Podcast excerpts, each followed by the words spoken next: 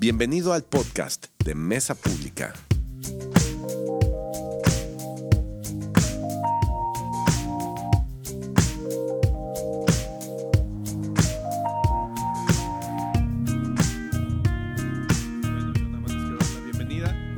Este, vamos a tener anuncios, vamos a adorar un ratito a Dios. Y la, la, mm, la idea de este tiempo pues es escuchar la palabra, es tener tiempo juntos, engordar juntos, porque ese snack está increíble, delicioso. Este, y escuchar de Dios juntos. Entonces, este, el día de hoy estoy feliz y emocionado porque mi amigo Héctor va a traer la palabra y cada que lo hace, lo hace aparte de increíble, con mucha unción. Entonces, si me ayudan a darle un aplauso ah, desde todos los lugares del mundo que nos oyen. Pásale, Héctor. Pues buenos días. Ahora sí que no, no, no, no, no los culpo porque estamos, son las 10 de la mañana, amaneció lloviendo, yo lloviendo. Yo estaba así en la cama, acurrucado. De hecho, me despertó Alina, me dijo, ya es bien tarde. Yo le dije, ¿tarde para qué? ¿Qué es, ¿Qué es esta hora de la madrugada? Mujer, ¿qué tienes conmigo? Le pregunté. Dije, ¿qué onda? Este, y resulta que me dijo, oye, pues, ¿qué tienes que compartir hoy? Ya, sí es cierto. No, pues vámonos. Este, déjame preparar algo, a ver qué, qué sale en esta media hora. No, no es cierto. La verdad es que es un clima muy, muy agradable, muy a gusto, muy, este, no sé, muy londinense. Está, está rico, pero la verdad invita a quedarse acostado en casa. Entonces, pues bueno, va a ser tonto lo que voy a decir, pero si no estás conectado, pues conéctate y venos desde ahí y ya. Así que llegue el mensaje. Este, la verdad es como siempre un gusto el poder estar aquí, ah, poder compartir, hablar de Dios, ver lo que Dios está haciendo en la vida de las familias, en la vida de las personas, en nuestra ciudad. Este, y quisiera empezar orando, eh, como sab- sabrán, ahorita el papá de nuestra pastora Liz está en el hospital un poquito delicado de salud, con un tema principalmente de su intestino y de pues, cuestiones del- del- de la sangre. Entonces me gustaría empezar, obviamente, orando para esta reunión y por ellos y por los pastores en general. Señor, gracias porque sabemos que tú eres un Dios proveedor, un Dios cuidadoso, un Dios que está al pendiente de nuestras vidas y que tiene todo bajo su control, Señor. Que sabemos que podemos descansar en ti, sabiendo que tienes control tanto de los buenos momentos como de los malos momentos, Señor, que siempre estás con nosotros cuando, cuando, cuando es fácil sentirte y verte en lo que nos rodea, pero mucho más cuando es difícil encontrarte en medio del- de los problemas, del dolor, de los obstáculos, de las circunstancias, de la enfermedad, Señor. Esta mañana muy especialmente quiero pedir por nuestros pastores, por Alf, por Liz, por el papá de Liz, Señor, este, que tú restaures su salud, Padre. Seguimos creyendo en un Dios de milagros y como hoy vamos a ver en, en- en este, en esta apertura de una nueva época bajo tu Espíritu Santo, que entre otras cosas nos garantiza el tener estas armas espirituales con las que podemos realmente interceder, con las que podemos contar, Señor, en el momento de desesperación, en el momento de dificultad, sabiendo que cuando se acaban nuestros limitados recursos humanos, ahí comienzan los ilimitados recursos espirituales, Señor. Y por eso los ponemos en tus manos, los levantamos y levantamos la salud del papá Elí, Señor. Te pedimos por esta mañana que sea tu Espíritu Santo, que sea tu palabra, Dios. Te agradecemos en Cristo Jesús. Amén. Pues muy bien, este... Por cierto, ayer jugó, fútbol, no sé si alguien lo ve, pero perdió cierto equipo azul crema. No lo voy a decir porque es doloroso y tengo amigos muy queridos que los apoyan. Por eso dije, es muy querido, muy querido. Me dolió. La Lina, bueno, no sé si lo estaba viendo, pero me dolió. Entonces, muy bien. La historia de hoy, vamos a ir al libro de los Hechos, capítulo 2. Si recuerdan, estamos en esta serie que llevamos esta la tercera semana, que se llama Mi Camino de Fe. Y el libro de los Hechos está lleno de caminos y de fe. Qué curioso. ¿Por eso se llama así? Eh, está lleno de caminos y de fe. Y vamos a ver el que es el, el- el momento inicial de la iglesia formal, que es Hechos capítulo 2. Vamos a leer del versículo 1 al 11 y de ahí me voy a brincar porque hay una, una, una predicación increíble de Pedro, pero no la vamos a leer. Me voy a brincar a los últimos. Entonces, si quieren seguirme, ahí van a estar en pantalla. El día de Pentecostés, todos los creyentes estaban reunidos en un mismo lugar. De repente se oyó un ruido desde el cielo parecido al estruendo de un viento fuerte e impetuoso que llenó la casa donde estaban sentados. Luego, algo parecido a unas llamas o lenguas de fuego aparecieron y se posaron sobre cada uno de ellos. Y todos los presentes fueron llenos del Espíritu Santo y comenzaron a hablar en otros idiomas conforme el Espíritu les daba esa capacidad. En esa ocasión, había judíos devotos de todas las naciones que vivían en Jerusalén. Cuando oyeron el fuerte ruido, todos llegaron corriendo y quedaron desconcertados al escuchar sus propios idiomas hablados por los creyentes. Estaban totalmente asombrados. ¿Cómo puede ser? exclamaban. Todas estas personas son de Galilea y aún así las oímos hablar en nuestra lengua materna. Aquí estamos nosotros, partos, medos, elamitas, gente de Mesopotamia, Judea, Capadocia, Ponto, de la provincia de Asia, de Frigia, Pánfilia, Egipto y de las áreas de Libia alrededor de Sirene, visitantes de Roma. Tanto judíos como convertidos al judaísmo, cretenses y árabes, y todos oímos a esta gente hablar en nuestro propio idioma acerca de las cosas maravillosas que Dios ha hecho. Quedaron ahí maravillados y perplejos. ¿Qué querrá decir esto? se preguntaron unos a otros. Pero otros entre la multitud se burlaban de ellos diciendo, solo están borrachos, eso es todo. Me voy a ir al, 43. Un profundo temor reverente vino sobre todos ellos y los apóstoles realizaban muchas señales milagrosas y maravillas. Todos los creyentes se reunían en un mismo lugar y compartían todo lo que tenían. Vendían sus propiedades, posesiones y compartían el dinero con aquellos en necesidad. Adoraban juntos en el templo Em, adoraban juntos en el templo. Cada día se reunían en casas para la, para la cena del Señor y compartían sus comidas con gran gozo y generosidad. Todo el tiempo alabando a Dios y disfrutando de la buena voluntad de toda la gente. Y cada día el Señor agregaba a esa comunidad cristiana a los que iban siendo salvos. Entonces esto es Hechos 2 y Hechos 2 narra uno de los eventos más increíbles de la historia y tiene un montón de repercusiones eh, para nuestras vidas. Cuando estaba leyendo, la verdad le preguntaba a Dios, bueno, Señor, ¿qué tiene que ver un evento narrado en Hechos 2 hace miles de años con nosotros? ¿Qué, tiene que ver este, esta narración que relata la venida del Espíritu Santo? Este, estas lenguas de fuego, este hablar en idiomas y gente escuchando, ¿cómo, ¿cómo se vincula con nuestra realidad en este 2022? Y la verdad es que la respuesta de Dios me, quedó, me dejó perplejo, digo, porque realmente Él sigue siendo el mismo ayer y hoy por los siglos y se sigue manejando de la misma manera. Y este evento en hechos realmente sigue teniendo un, un impacto muy increíble.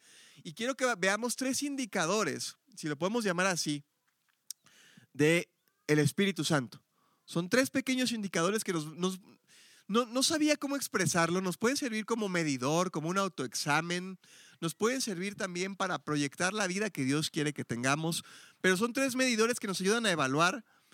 Si se acuerdan, el, el, el, primer capítulo de la serie, digamos, que compartió Alf, hablaba de, eh, de estar siendo llenos del Espíritu Santo como algo recurrente, que tenemos que estar como buscando de manera continua. Si bien el Espíritu Santo habita en nosotros, la Biblia es clara en que podemos disminuirlo.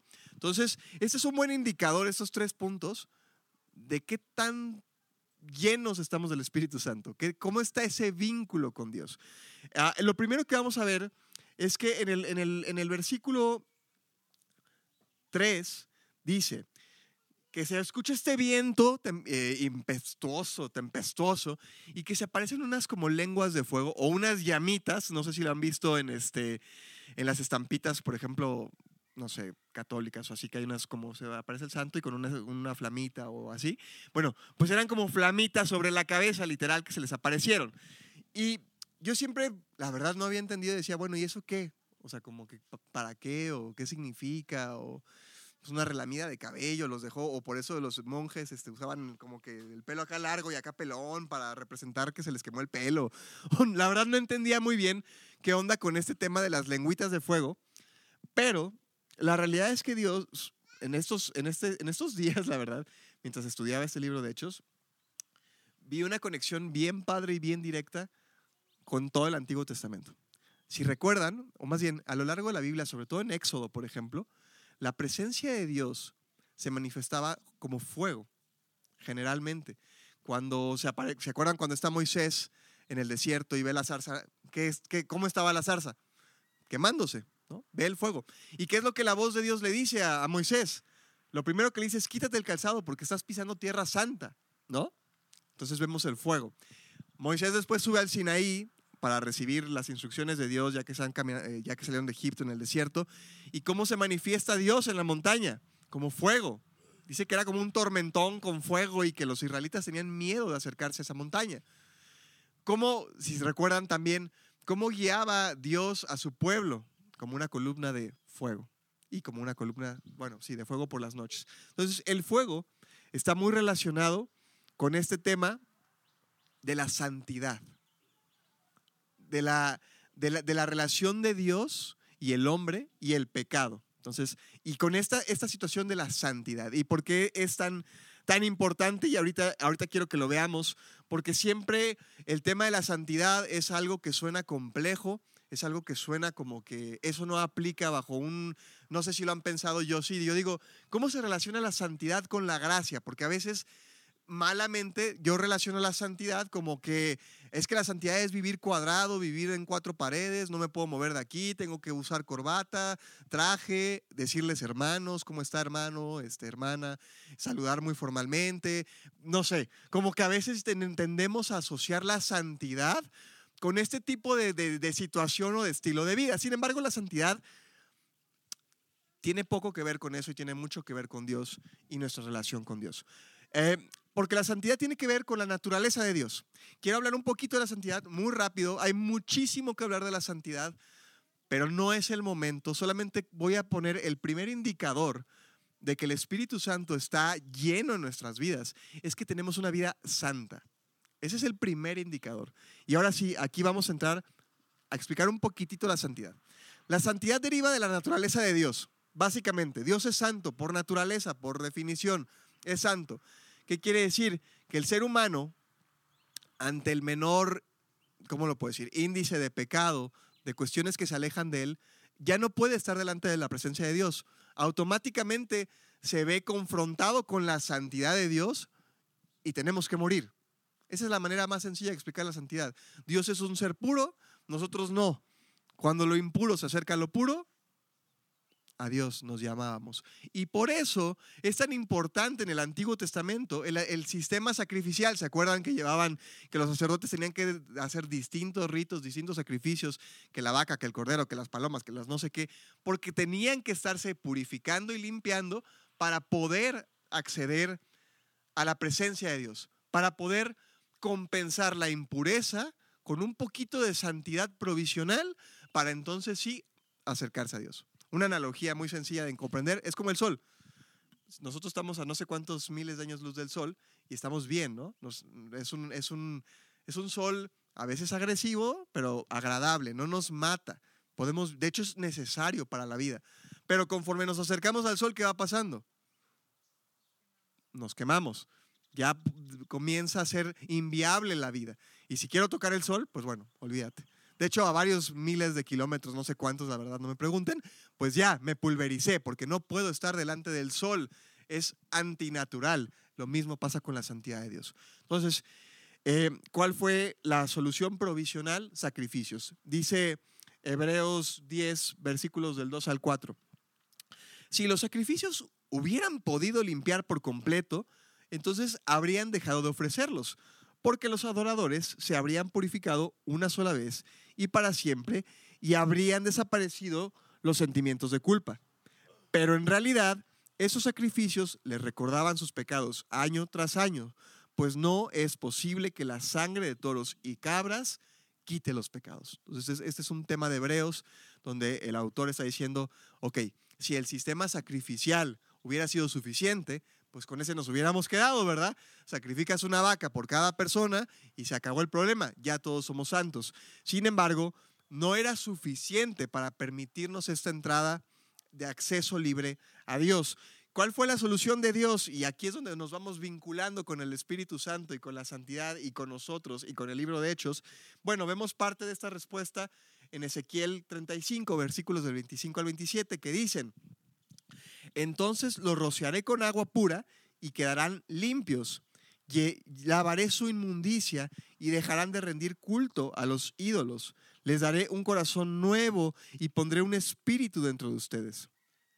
Les quitaré ese terco corazón de piedra y les daré un corazón tierno y receptivo.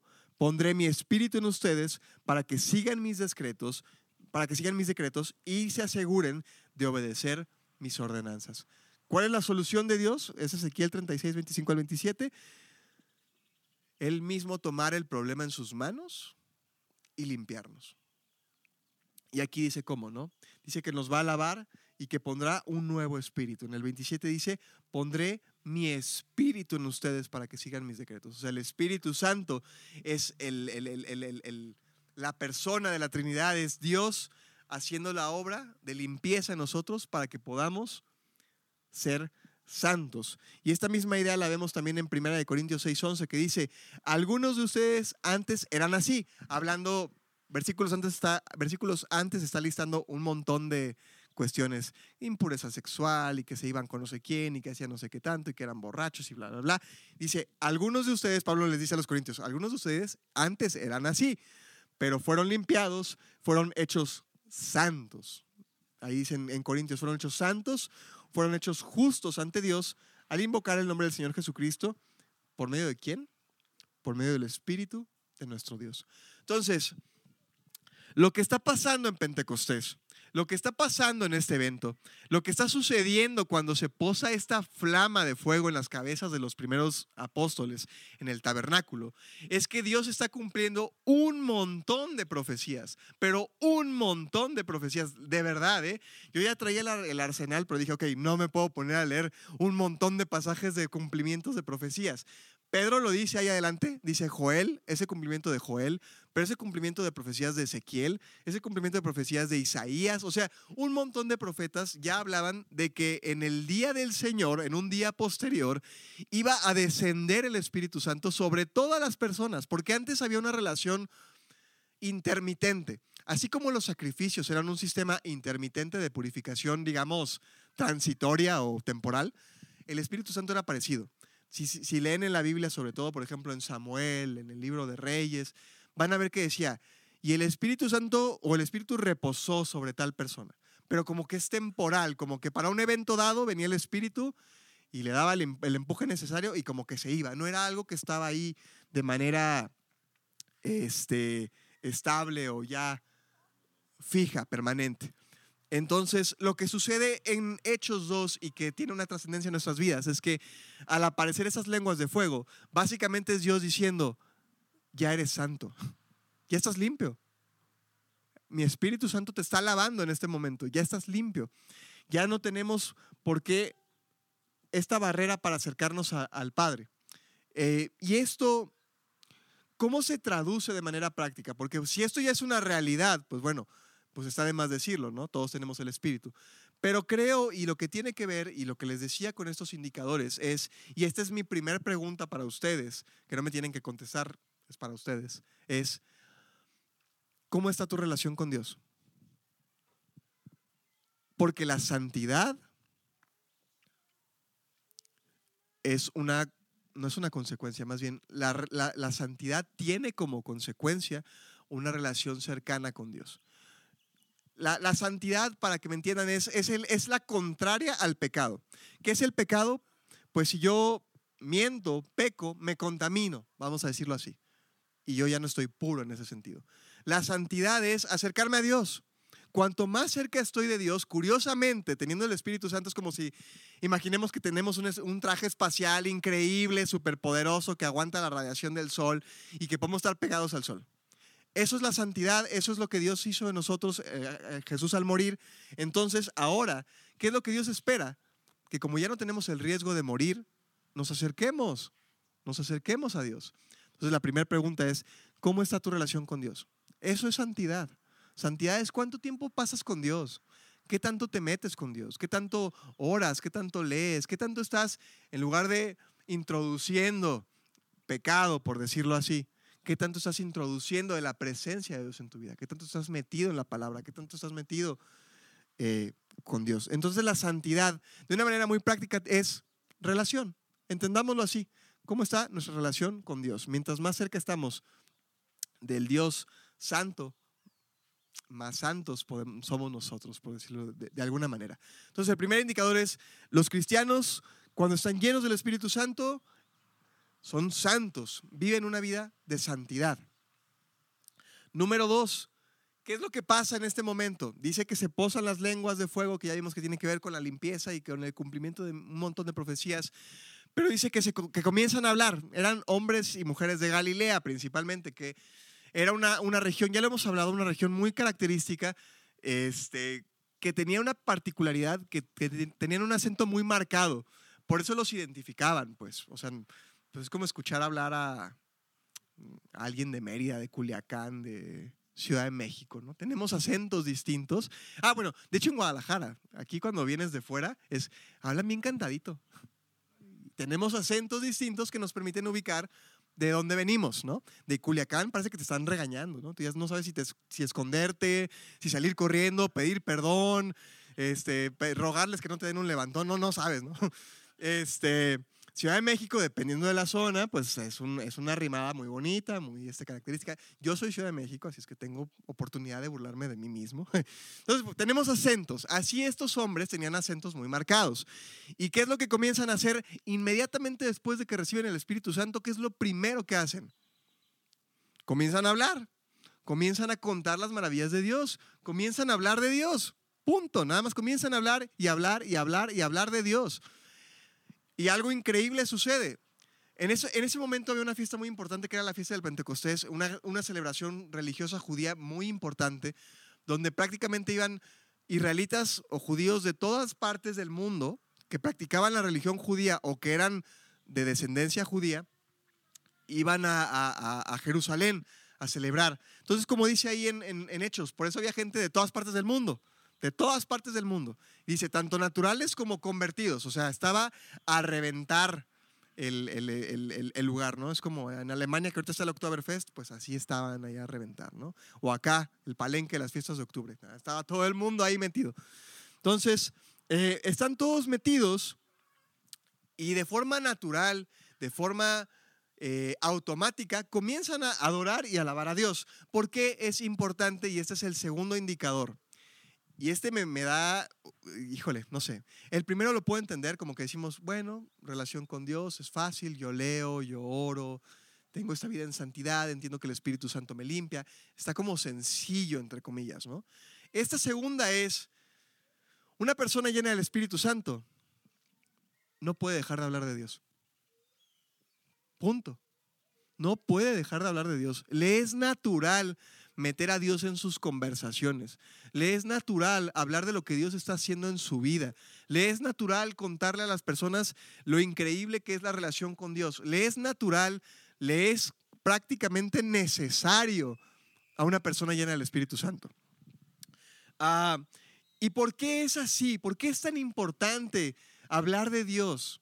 ¿Por qué es tan necesario? ¿Por qué es un indicador tan, tan, tan, tan fehaciente de la llenura del Espíritu Santo. Podemos encontrar algunas pistas eh, alrededor de la Biblia. Por ejemplo, en 2 Corintios capítulo 5, versículos 19 y 20 dice, pues Dios estaba en Cristo reconciliando al mundo consigo mismo, no tomando más en cuenta el pecado de la gente, y nos dio a nosotros este maravilloso mensaje de reconciliación.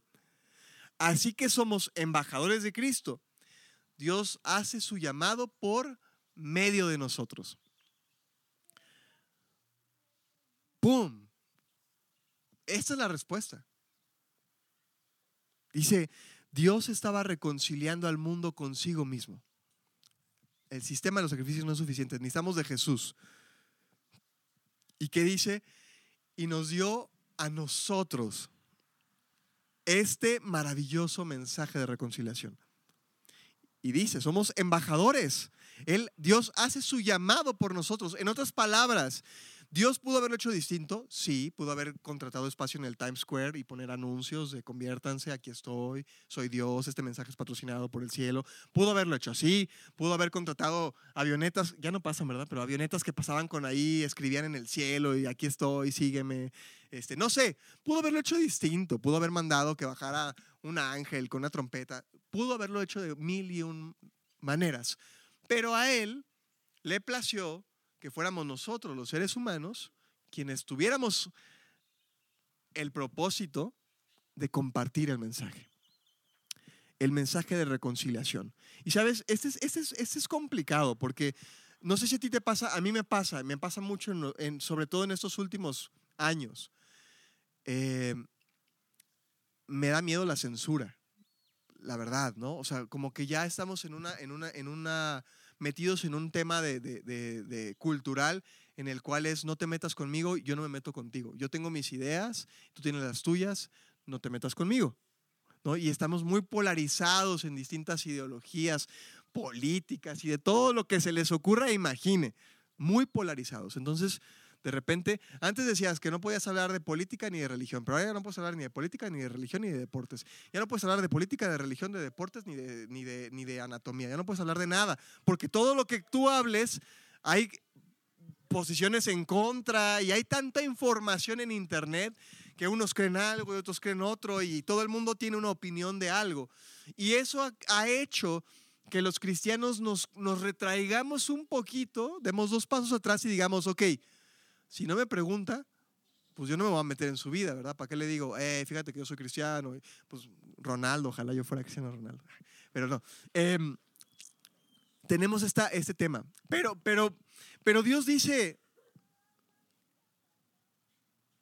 tú tienes el mensaje de reconciliación. Tú eres mi embajador. ¿Qué es un embajador en un país extranjero? Pues es el que hace las relaciones a nombre del el Estado extranjero, ¿no?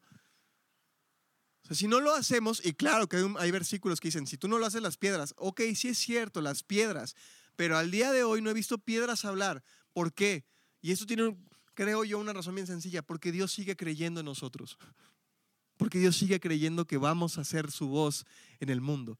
Si no, ya estaríamos viendo aquí que hay muchas piedras afuera y todas contar. Sigue creyendo en nosotros.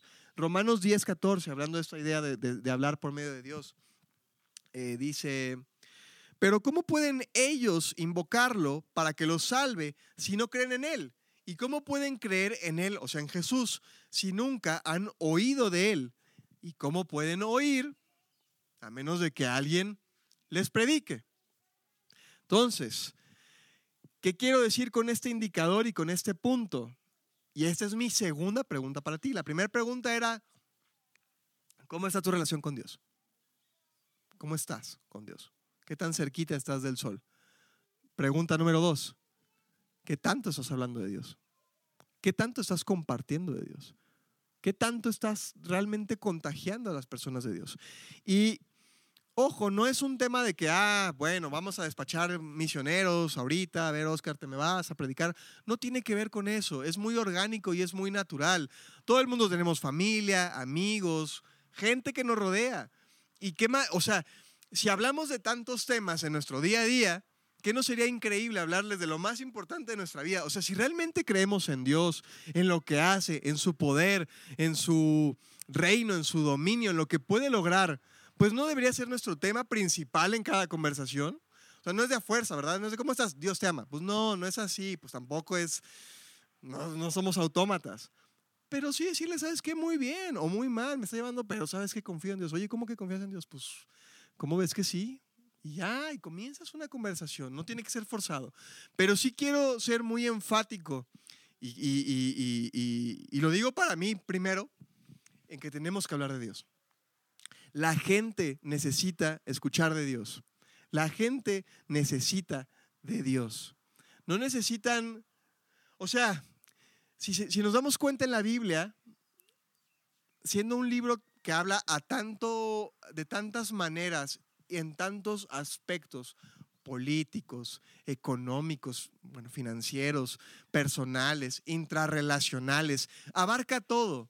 Y si se dan cuenta, no, no es una guía de que, mira, tienen que votar por las ideologías de izquierda porque son las que se alinean con los principios bíblicos o por los de derecha, o tienen que este, aplicar los principios macroeconómicos del comunismo. O no, no habla de eso.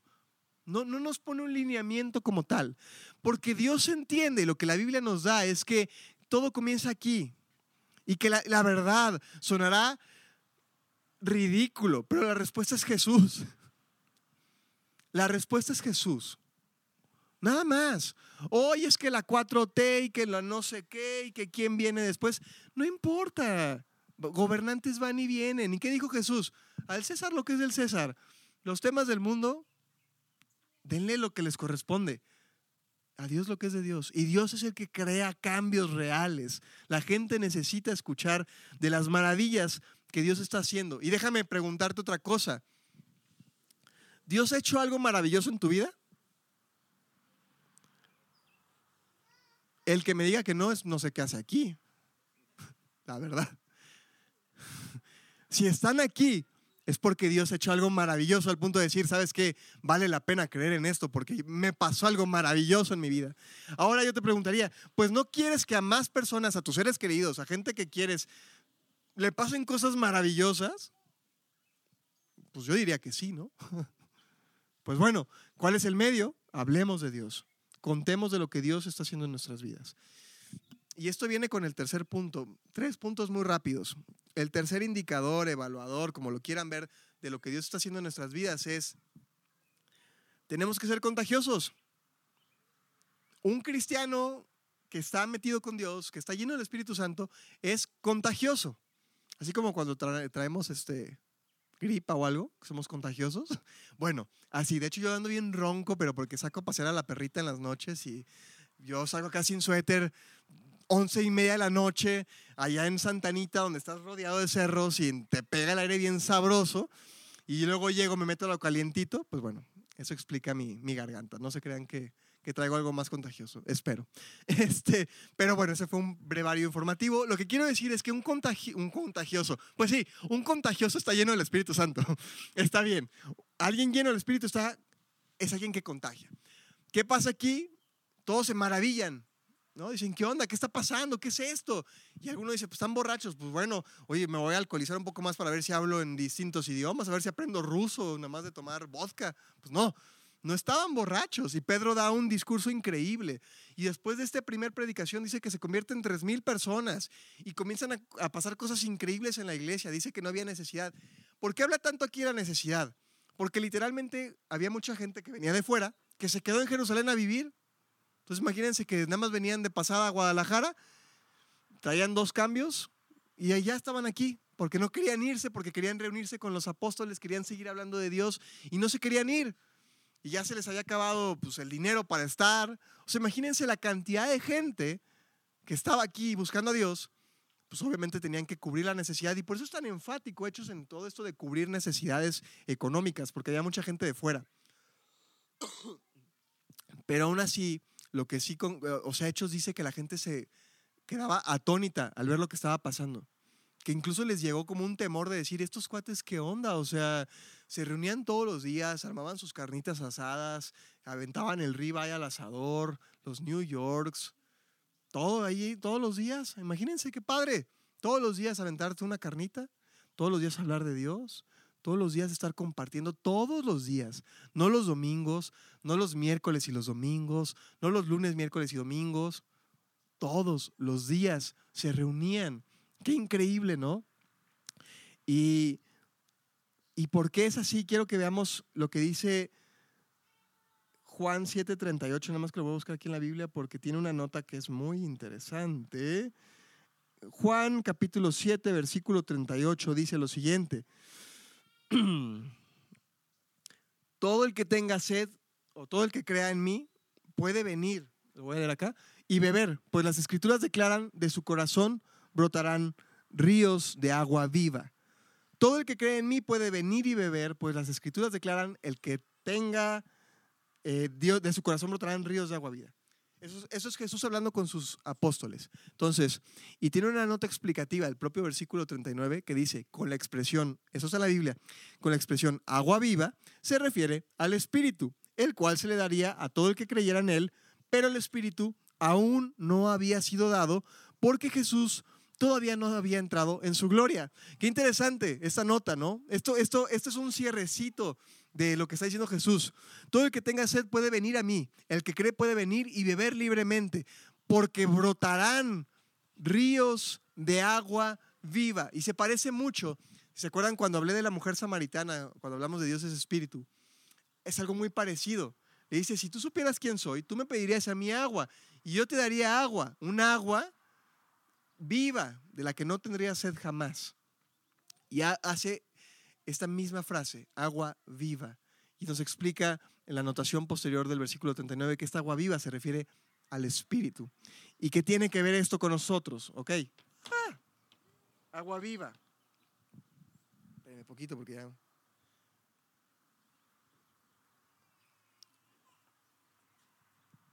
Me preguntaba yo, ¿existe el agua muerta? O sea, si hay agua viva, pues hay agua muerta. Y, y en un cierto sentido, sí. Un agua que se estanca es un agua muerta de alguna manera, ¿no? Es un agua que se pudre, es un agua que ya no sirve para nada, que, que nos crea mosquitos de dengue, entre otras cosas. Es un agua que ya no es buena para tomarse porque pues, está ahí estancada.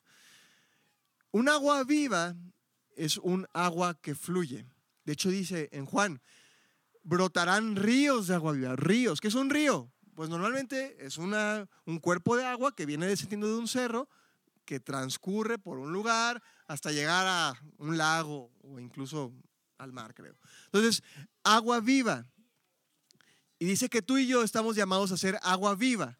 Entonces, no solamente es que Dios quiere que vengamos y tengamos una experiencia con Él. O sea, quiero decir, está muy bien venir y creer en Él, santidad, está muy bien hablar de Él, pero también tenemos que llevarlo al tercer punto, que es ser agua viva. Tú y yo tenemos que ser agua viva. Tenemos que ser gente que contagia. El agua da vida.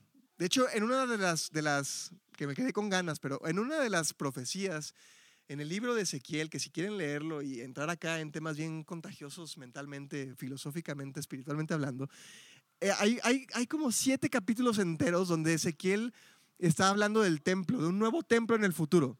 Y en el capítulo 47 hay una imagen muy impactante que del templo comienzan a surgir agua. Y esta agua va descendiendo por el este y todo lo que está en el borde del agua comienza a tener vida, comienza a ser verde, comienza a tener animalitos, bosquecitos, árboles. ¿Y sabes qué? Y ahorita vamos a ver que no lo digo yo, ese río de agua viva que, que Ezequiel describe en el capítulo 47 está hablando de los cristianos, está hablando de la gente que cree en Dios eh, en un cierto sentido. Es profecía y tiene muchas implicaciones, pero en, en un sentido habla de los cristianos como agua viva. Isaías 32, y con esto voy a ir terminando. Dice Isaías 32, eh, versículos 15 al 20 hasta que al fin se derrame el Espíritu eh, sobre nosotros desde el cielo. Entonces el desierto se convertirá en campo fértil y el campo fértil dará cosechas abundantes. La justicia gobernará en el desierto y la rectitud en el campo fértil. Y esta rectitud traerá paz.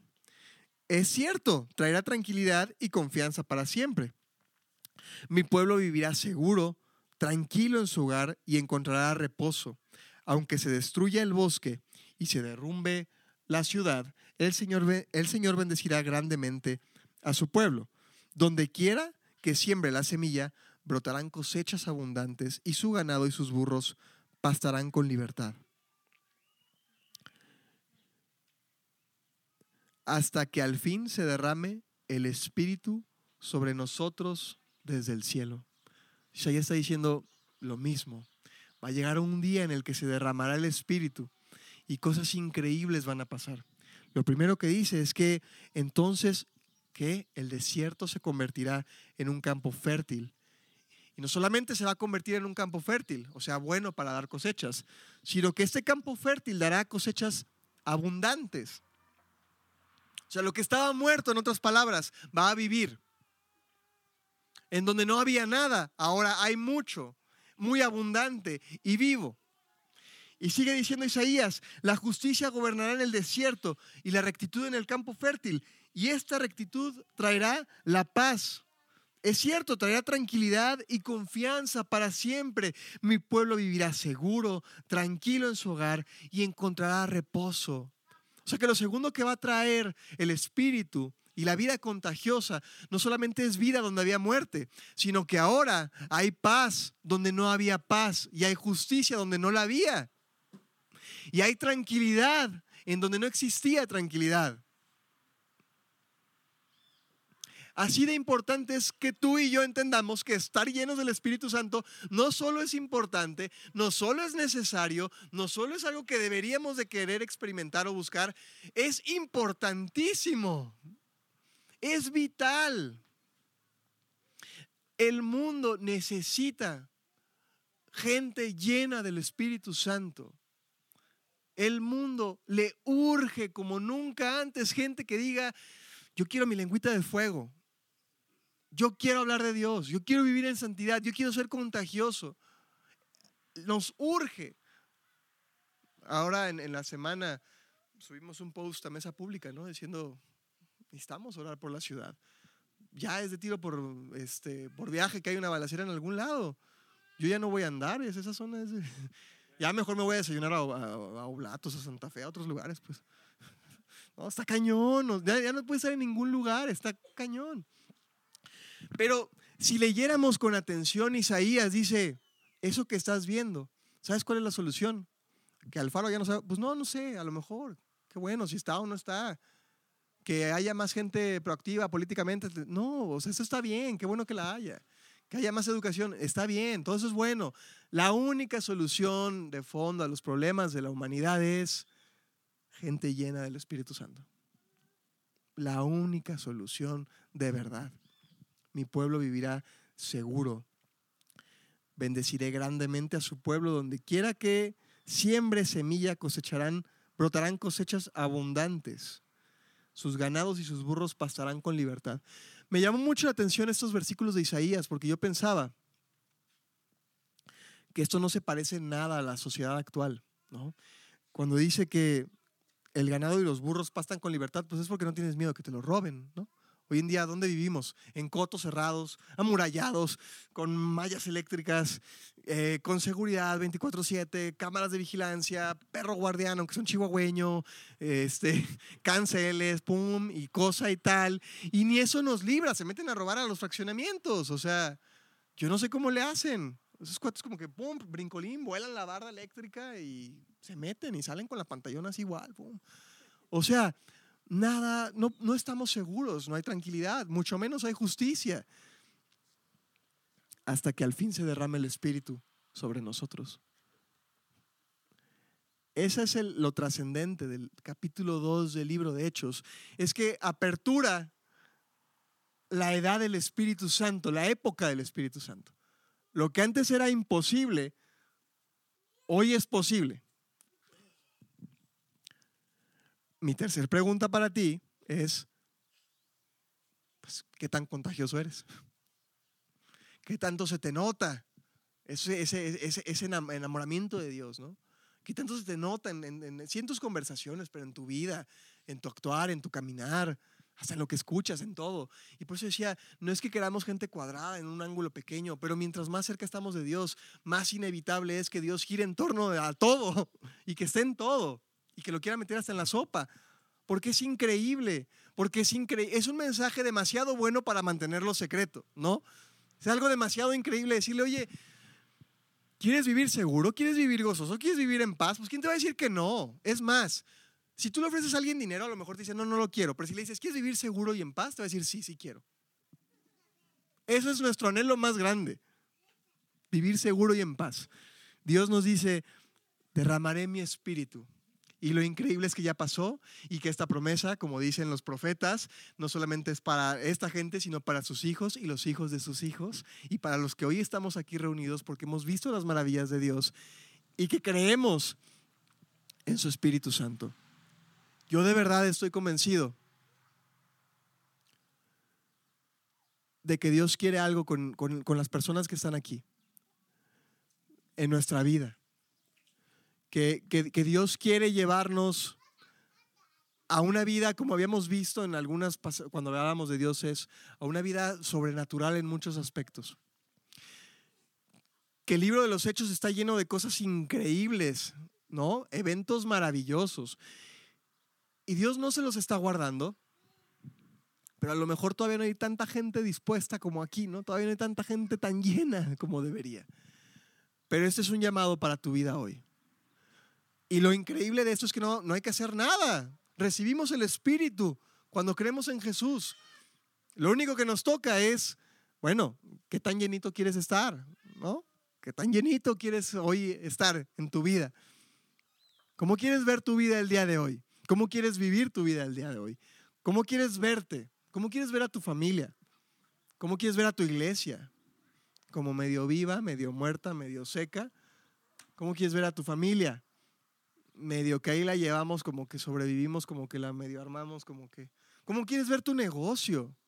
Como que pues hay a dos, tres. O como dice Isaías, abundante. Y eso es obra del Espíritu Santo. Nada más. Entonces, resumen, tres indicadores bien sencillitos. Santidad, que tanto estoy pegadito a Dios. Hablar de Dios, que tanto hablo de Dios, ¿no? Que tanto lo comunico su- su- sus maravillas. Número tres, contagiosidad. ¿Qué tanto se nota esto? Yo soy, somos el catalizador de cosas maravillosas. Entonces, si quieren ponerse de pie para cerrar ya este momento y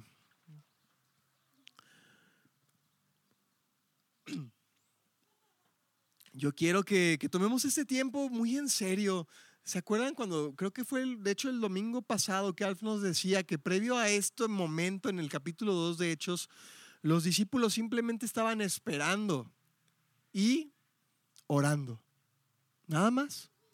Entonces en este momento quiero que hagamos lo mismo, que, que de alguna manera esperemos y oremos. Y que de verdad puedas hacer tus peticiones de manera sobrenatural ante Dios.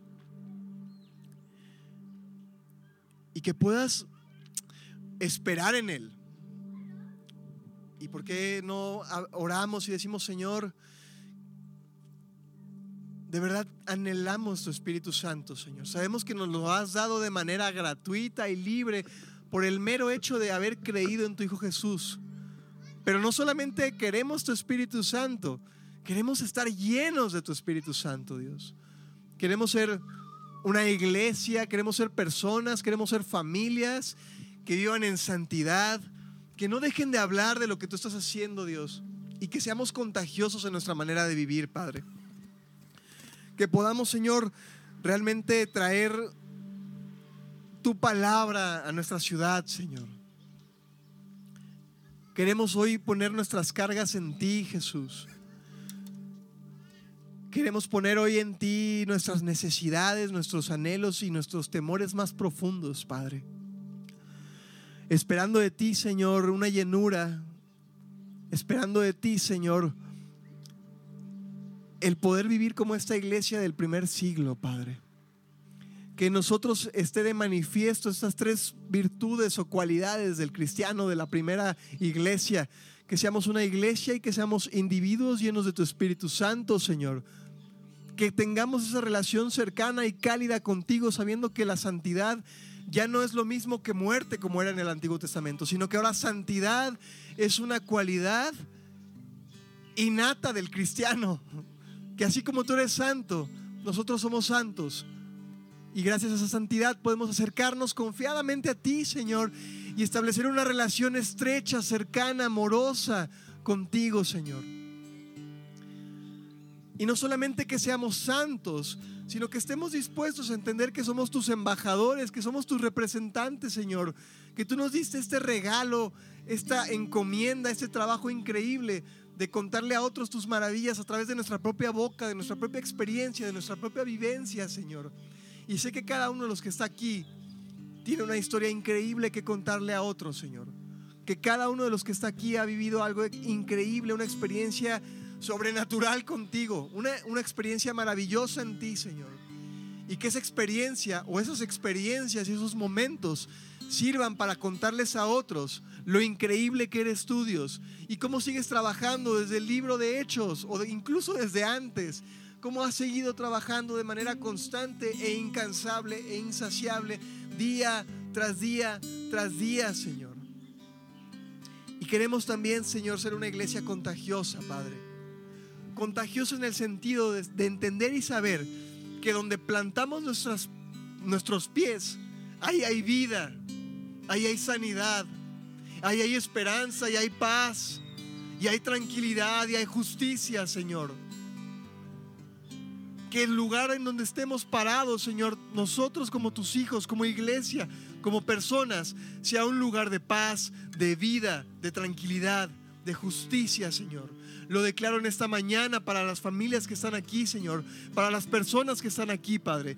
Yo declaro que cada uno de ellos, donde quiera que esté, ahí está tu Espíritu Santo, Señor. Y ahí hay vida. Y ahí el desierto reverdece. Y ahí lo que era muerto vive, Señor. Y por eso podemos interceder por sanidad, Señor. Podemos interceder porque tú quites lo malo de nuestros cuerpos, porque es una obra tuya, Señor, y nosotros estamos intercediendo por sanidad, Señor, por tus milagros, por tu gloria, Señor. Como estamos pidiendo, Señor, por, por la vida del papá de nuestra pastora Lee, Señor, y lo seguiremos poniendo en tus manos, porque sabemos que eres un Dios vivo y que hay vida donde tú estás, Señor. Y que te ha placido que nosotros oremos, Señor, por estas necesidades, Señor Que oremos por el, eh, por el primo Dalina, Señor, que está batallando con un cáncer, Dios. Y es un chico joven, Señor. Es un joven con una vida por delante, Señor. Pero sé que lo más importante es su corazón, Señor. Pero queremos declarar vida donde hay muerte, Padre no en una arrogancia, sino en una confianza de entender que tenemos un Dios que le place dar vida, que nace de su corazón dar vida, dar sanidad, dar paz. Y así sea cual sea la necesidad que tenga cada uno de los que está aquí en esta mañana, Señor, yo te pido que tú suplas mucho más abundantemente de lo que pueden creer y esperar que sea cual sea la necesidad de cada uno de los que estamos aquí, Señor, tú abras ríos que fluyen, Señor. Que sea cual sea el, momento y la etapa de vida en la que están los que estamos aquí, Señor. Tú nos ayudes a entender que somos el cumplimiento de profecías, que somos el cumplimiento de momentos increíbles en el tiempo que cada uno de los que estamos aquí estamos abonando a, una, a la historia más grande jamás contada, Señor. Y que a través de cada uno de los que están aquí, Señor, las palabras de Isaías y de Ezequiel, de Joel, de los apóstoles, se están cumpliendo de manera activa y en tiempo real través de nosotros. Y que esta palabra es para nosotros. Hoy, 2022, mesa pública, en octubre, estamos llamados a vivir en el Espíritu Santo y a traer vida donde no lo hay. Te agradecemos, Dios, tu amor y tu provisión en Cristo Jesús.